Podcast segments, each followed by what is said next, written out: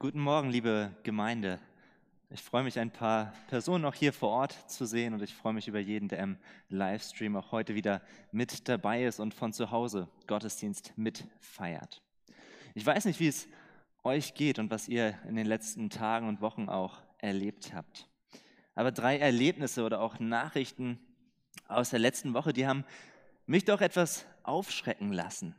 Ich habe gehört, dass die Polizei gerufen wurde, weil sich nach dem Einkauf im Supermarkt vier Personen auf dem Parkplatz zusammengestellt und sich unterhalten haben. Heutzutage anscheinend schon ein Grund, die Polizei zu rufen, die dann auch mit zwei Einsatzwagen, mit zwei Einsatzwagen angerauscht kam. Dann habe ich, als ich mit dem Fahrrad unterwegs war, mitten im Wald an der frischen Luft, wo ordentlich Wind unterwegs war und wo einem eigentlich fast niemand begegnet oder wo ohne Probleme Abstand gehalten werden kann, da habe ich einzelne Spaziergänger gesehen, die auch dort mit einer Maske unterwegs waren. Und dann habe ich von Corona-Kontrollen im Einzelhandel gehört und der Androhung enormer Strafzahlungen, bloß weil die Markierungen auf dem Boden zum Abstand halten bereits etwas abgenutzt und nicht mehr ganz eindeutig zu erkennen waren. Und das sind nur drei Spiele aus der letzten Woche. Und es würde mich wirklich interessieren, was euch noch so begegnet ist. Wir erleben doch wirklich verrückte Zeiten. Und die fortdauernde Pandemie, sie hinterlässt immer mehr ihre Spuren in der Gesellschaft, aber auch im Einzelnen. Und es kann einem doch wirklich Angst und Bange werden, wenn man das alles so beobachtet. Klar, die äußeren Umstände, sie zehren an unseren Kräften. Es ist und bleibt ja weiter ungewiss, wie dieses Jahr 2021 weitergeht, wie auch das, wie die Pandemie sich weiterentwickelt. Der Start in dieses Jahr war ja sehr turbulent. Und wir haben keine Ideen, was dieses Jahr noch auf uns zukommt. Wir haben sicherlich Hoffnung und Sehnsüchte, aber was uns genau begegnen wird, das wissen wir nicht. Und wir müssen uns immer wieder klar sein, dass es Dinge in unserem Leben gibt und auch um unser Leben herum, die wir nicht kontrollieren können. Ich glaube, das haben wir alle im letzten Jahr gelernt. Aber es gibt etwas, worauf wir Einfluss haben. Und das ist doch die Art und Weise, wie wir mit all dem umgehen, was auf uns zukommt, was uns begegnet. Mit welcher Perspektive, mit welcher Haltung wir all dem entgegentreten, was uns in dieser und auch in der kommenden Zeit begegnen wird. Ich bin überzeugt, dass das, was in diesen Zeiten trägt und was auch den größten Herausforderungen, die uns jetzt und in der Zukunft begegnen werden, dass das, was all dem standhalten kann, ist eine Perspektive und eine Haltung, des Glaubens. Und so möchte ich euch heute mit hineinnehmen und auch in den nächsten Wochen in eine neue Predigtreihe, der ich den Titel gegeben habe, wenn Tim gleich an der Technik ist. Danke, Tim, dass du hier auch für ein gutes Bild sorgst und alles im Blick hast. Ich habe der Predigtreihe den Titel gegeben, Worte der Stärkung, hoffnungsvolle Ankerpunkte in Zeiten der Krise. Und in den kommenden Wochen, da wollen wir uns einzelne Bibelverse anschauen, die uns Halt, die uns Mut und die uns Zuversicht geben in dieser ungewissen Zeit. Und es ist so gedacht, dass wir eben nicht große Bibelabschnitte oder fortlaufende Texte in diesen Wochen anschauen, sondern dass wir uns ganz bewusst einzelne und ausgewählte Worte Jesu vor Augen führen. Wir wollen kurze Sätze der Bibel zu uns sprechen lassen und durch ihre Wahrheit ermutigt und gestärkt werden. Und weil es jeweils recht kurze Verse sein werden, da möchte ich dich auch einladen, diese Verse zu verinnerlichen und auswendig zu lernen. Indem wir Dinge auswendig lernen, da können sie am besten in unserem Herzen Wurzeln schlagen. Sie können uns Halt und Hoffnung geben und unseren Glauben stärken. Und wenn wir Dinge auswendig lernen, dann können sie auch Einfluss nehmen auf deine und meine Perspektive, wie wir durch diese und die kommende Zeit hindurchgehen. Und zu Beginn dieser Predigt möchte ich mit euch beten und ich möchte Gott bitten, dass er an und in uns wirkt. Allmächtiger Gott und liebender Vater, du kennst unser Herz und du kennst unseren Blick auch auf die Zukunft. Du kennst unsere ganz persönliche Situation. Du siehst, was uns Sorge bereitet. Du siehst, wovor wir uns fürchten. Du weißt, wonach wir uns sehnen und worauf wir hoffen. Und Herr, wir bitten dich, sei du uns nahe, wir bitten dich, sei du unser Zentrum, sei du unser Halt. Stärke uns durch dein Wort und öffne uns die Augen des Glaubens, dass wir mit einer von dir geschenkten Perspektive unser Leben leben. Und wir bitten dich, schenke du offene Ohren und offene Herzen für dein Wort, dass wir es aufnehmen können und dass es an uns wirken kann. Das bitten wir im Namen von deinem Sohn, Jesus Christus. Amen. Meine Wahrnehmung ist, dass wir in den letzten Wochen alle sehr am Kämpfen sind mit dieser ganzen Pandemie, dass wir müde sind, dass wir darauf warten, dass all das endlich aufhört. Alex hat es zu Beginn gesagt. Die letzten Wochen und Monate, die haben doch wirklich viel Kraft und Nerven gekostet und zumindest bei mir, das muss meine liebe Frau Taver immer wieder feststellen, ist das eine oder andere graue Haar dazugekommen. Es wirkt sich immer mehr auf die Psyche und auf die Gesundheit des Einzelnen aus, dass noch immer kein klares Ende in Sicht ist, dass es auch von politischer Seite keine klare Strategie oder Perspektive gibt und auch die bis dahin gewonnenen Erkenntnisse und Hoffnungen plötzlich mit auftretenden Mutationen wieder zu schwinden scheinen und scheinbar orientierungslos im Nebel herumgestochert wird. Und neben der Sorge vor eben diesen möglichen Mutationen und dem gesundheitlichen Risiko einer Ansteckung wächst aber auch immer mehr die Sorge und die Angst vor den Folgen dieser ganzen Pandemie. Die Corona-Pandemie bedeutet eine politische, soziale und wirtschaftliche Jahrhundertaufgabe. So sagte es die Kanzlerin Angela Merkel in einer ihrer Ansprachen. Und ich denke, sie hat wieder einmal recht, dass die Folgen dieser Pandemie uns alle noch sehr lange beschäftigen werden. Wie wird es weitergehen? Was kommt da eigentlich auf uns zu?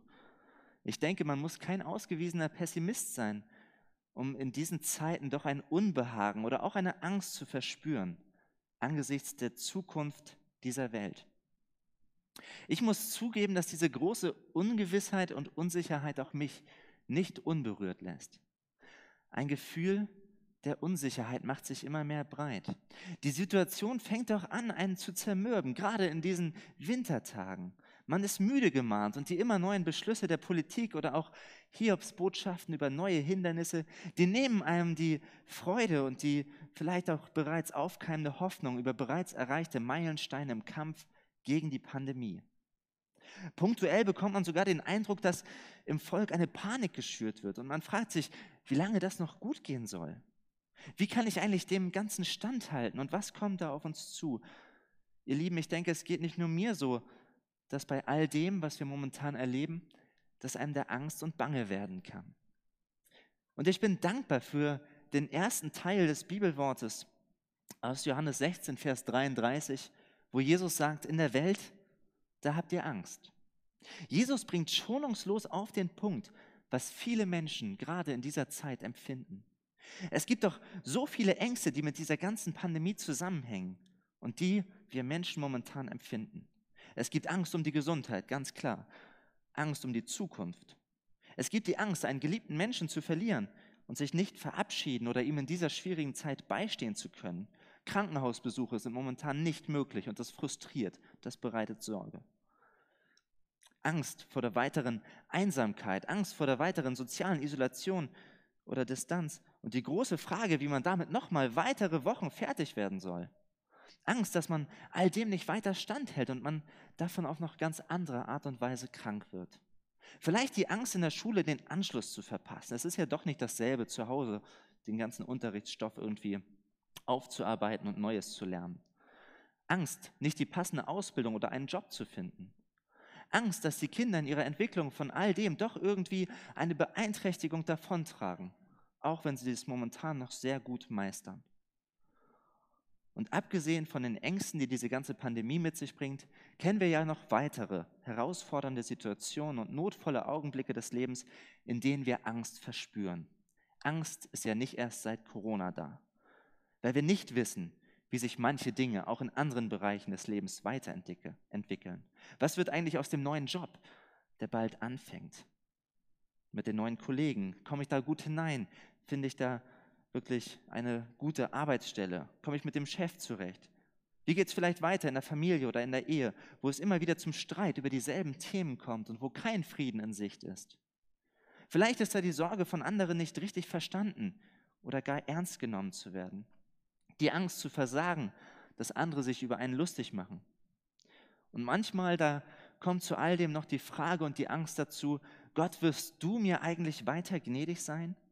Wirst du mich weiter lieben, obwohl ich gerade in diesen Zeiten so mutlos, so schwach und manchmal auch so glaubensarm bin? Wie können wir mit diesen unterschiedlichen Fragen, Sorgen und Ängsten umgehen, die sich in den herausfordernden Situationen in unserem Leben zeigen? Ich denke, wir müssen uns zum einen vielleicht nochmal ganz neu bewusst machen und festhalten, was Jesus in diesem Teilabschnitt dieses Verses gesagt hat. In der Welt, da habt ihr Angst. Angst und Sorge und Mutlosigkeit gehört zu dieser Welt dazu. Unsere Welt ist eben keine angstfreie Zone, so sehr wir uns das auch wünschen. Jesus beschönigt nichts. Er ist klar und eindeutig. In dieser Welt gibt es nun mal Dinge, die uns Angst machen. Und auch wir als Christen sind nicht immun gegen die Sorgen und Ängste dieser Welt. Deshalb kann auch die Bibel ganz offen über die Angst sprechen.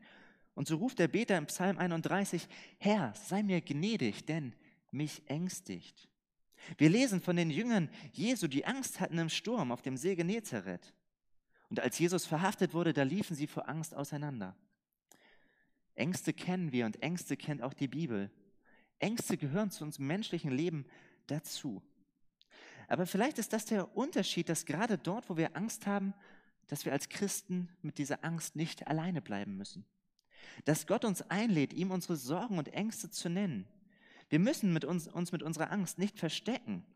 Und das ist eine erste und wichtige Wahrheit. Wir müssen uns wegen unserer Sorgen und Ängste auch nicht schämen. Gott hört uns. Er weiß, dass Angst haben keine Schande ist, sondern dass es ein Teil der irdischen und gefallenen Wirklichkeit ist, in der wir leben. Und so dürfen wir unsere Angst ansprechen und wir dürfen sie offen vor ihm und auch vor anderen Menschen zugeben. In der Welt, da habt ihr Angst. So bringt es Jesus auf den Punkt, sehr nüchtern und klar. Aber der Bibelvers, der geht ja noch weiter. Er bleibt nicht bei unseren Fragen, Sorgen und Ängsten stehen, sondern es heißt weiter, in der Welt habt ihr Angst, aber seid getrost. Ich habe die Welt überwunden. Dieses Aber macht deutlich, dass wir mit unserer Angst nicht alleine sind, sondern dass Jesus Christus, der Sohn Gottes, in die Welt hineingekommen ist. Er ist hineingekommen in die gefallene Schöpfung mit all ihren Grenzen und destruktiven Strukturen. Er ist hineingekommen, um diese Welt zu überwinden. Und er hat sie überwunden. Er ist es, dem alle Macht gegeben ist. Und er ist es, der verheißen hat, bei uns zu sein, bis die Welt an ihr Ende kommt.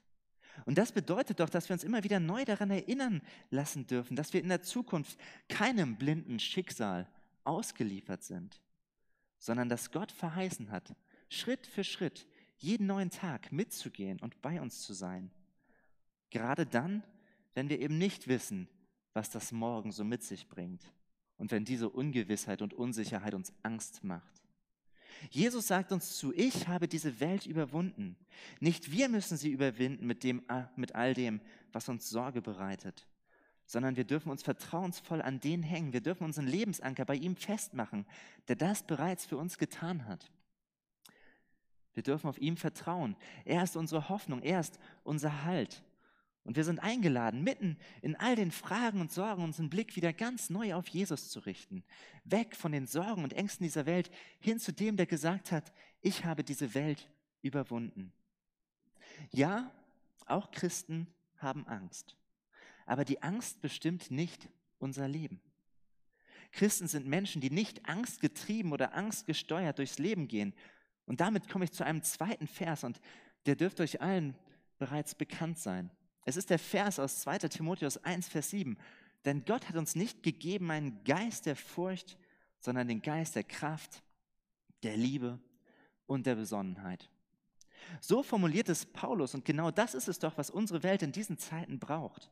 Nicht Menschen, die getrieben von Angst und Panik, die, die getrieben von Angst Panik verbreiten oder den Kopf in den Sand stecken und erst in ein paar Monaten wieder aus, ihren, äh, aus dem Sand hervorkommen sondern wir brauchen doch Menschen, bei denen wir spüren, dass ein Geist der Kraft, der Liebe und der Besonnenheit ihr Leben prägt. Wie das aussehen kann und wie die Kraft, die Liebe und die Besonnenheit als Auswirkung von Gottes Geist sichtbar werden kann, das möchte ich über den Neujahrsgruß hinaus anhand von ein paar Beispielen deutlich machen. Ein Kennzeichen der Kraft ist der Geist des Gebets, beziehungsweise die Kraft des Gebets. Ich merke, dass es in diesen Zeiten doch einigen Menschen schwerfällt zu beten. Und ich selbst weiß manchmal auch gar nicht, wofür ich konkret beten soll. Klar, Gebetsanliegen, da gibt es sehr viele. Die Situation in der Welt liefert ja immer mehr Gründe zum Beten. Aber wofür soll ich eigentlich genau beten? Dass der Virus verschwindet und alle Menschen schnell wieder gesund werden? Bei Gott sind alle Dinge möglich. Oder soll ich vielleicht gar nicht so pauschal für alle Menschen beten? Lieber konzentriert für die, die mir am nächsten sind, für die Familie, für Gemeinde, Freunde und Verwandte. Und auch in unserer Gemeinde, da haben wir ja eine WhatsApp-Gebetsgruppe, in der gerade in der letzten Zeit sehr viele Anliegen geteilt wurden. Notvolle und leidvolle Situationen. Und ich freue mich über das Teilen der Anliegen und ich möchte meine Verantwortung auch wahrnehmen und für den Nächsten beten. Aber angesichts immer neuer Herausforderungen und mancher Rückschläge war ich manchmal auch mutlos. Und ich fragte mich, was mein Gebet überhaupt bewirkt. Wo soll ich eigentlich anfangen mit Beten und wo höre ich auf?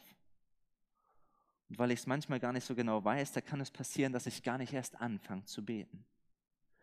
Und vielleicht bin ich da nicht der Einzige, der es schwer hat, die richtigen Worte im Gebet vor Gott zu finden. Und natürlich weiß ich, dass Gebet das ist, was wir doch so sehr nötig haben. Aber wie ist es denn mit dem Geist der Kraft und dem Geist des Gebets in Zeiten der eigenen Schwachheit und Gebetsmüdigkeit? Ein Vers aus dem Römerbrief hat mich wieder ganz neu ermutigt. In Römer 8, Vers 26, da heißt es, der Geist Gottes tritt mit Flehen und Seufzen für uns ein. Er bringt das zum Ausdruck, was wir mit unseren Worten nicht sagen können. Auf diese Weise kommt er uns in unserer Schwachheit zu Hilfe, weil wir ja gar nicht wissen, wie wir beten sollen, um richtig zu beten. Das ist doch so eine Ermutigung. Es sind nicht meine Worte, es sind nicht meine Formulierungen, die den Ausschlag beim Gebet geben, sondern es ist der Geist der Kraft, der mir in meiner Schwachheit hilft und der das vor Gott zum Ausdruck bringt, was ich mit meinen eigenen Worten nicht auszudrücken vermag. Das macht doch Mut, wieder ganz neu für unsere Gemeinde und für die persönlichen Anliegen zu beten, aber auch für unser Land und für unsere Welt. Der Geist der Angst, der will uns lähmen und er lässt uns im Gebet verstummen. Aber der Geist der Kraft hingeben, er nimmt unsere schwachen Worte und bringt sie vor Gott zum Gehör. Seine Kraft ist in den Schwachen mächtig. Welch eine Zusage. Und wir haben nicht nur einen Geist der Kraft bekommen, sondern auch einen Geist der Liebe. Und ein Kennzeichen des Geistes der Liebe ist die tätige Nächstenliebe, die er in uns wirkt. In krisenhaften und bedrohlichen Situationen, da ist unser Impuls oft, uns nur um uns selbst zu kümmern. Ganz frei nach dem Motto, wenn jeder an sich denkt, ist an alle gedacht. Wir konzentrieren uns auf die Befriedigung der eigenen Bedürfnisse und des persönlichen Wohlergehens. Und die Hamsterkäufe aus dem März, sie sind noch immer ein bleibender Eindruck für mich, dass in der Krise jeder sich selbst der Nächste ist. Der Geist der Ängstlichkeit macht egoistisch, der Geist der Liebe hingegen macht solidarisch. Was unsere Gesellschaft in dieser Zeit mehr denn je braucht, sind Menschen, die von diesem Geist der Liebe bewegt sind. Menschen, die auf andere zugehen, die in notvollen Situationen sind und ihnen auch angemessen zu helfen. In der Textlesung, da haben wir es gehört und in 1. Thessalonicher 5, da lesen wir, ermutigt die, denen es an Selbstvertrauen fehlt. Helft den Schwachen, habt mit allen Geduld.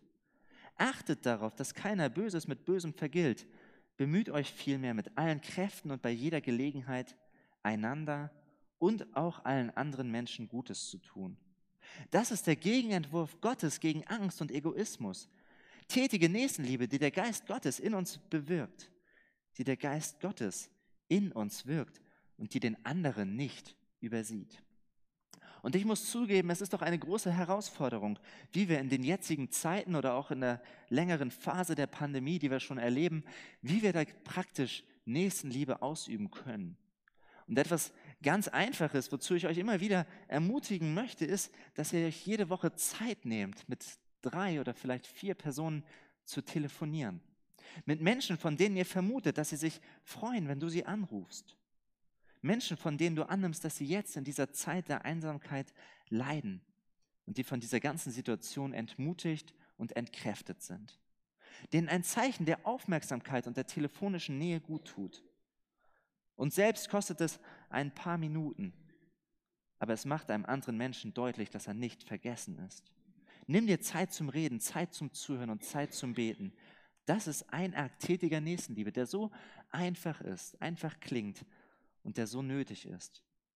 Natürlich sind auch andere Formen möglich und auch da möchte ich euch ermutigen, zu einem Spaziergang oder einem Besuch. Es gibt ja doch im Rahmen des Erlaubten noch einzelne Möglichkeiten für Nähe, für das Miteinander, was so wichtig ist in dieser Zeit. Aber viel herausfordernder sind ja die Sachen, die nicht so direkt vor Augen liegen. Das, wo wir kreativ werden müssen, wo wir kreative Wege finden müssen, um dem Nächsten unsere Liebe und unsere Wertschätzung deutlich werden zu lassen. Und da habe ich vielleicht auch die Familien im Blick, die Eltern oder auch die Großeltern. Und natürlich fordert die ganze Situation auch von uns Kraft und Energie. Bei den Eltern, die Schulkinder haben, da beneide ich sie nicht darum, Homeschooling und Homeoffice zusammen unter einen Hut zu kriegen. Und doch möchte ich euch ermutigen, nehmt eure Kinder in den Blick. Entwickelt kreative Ideen mit ihnen oder auch für sie.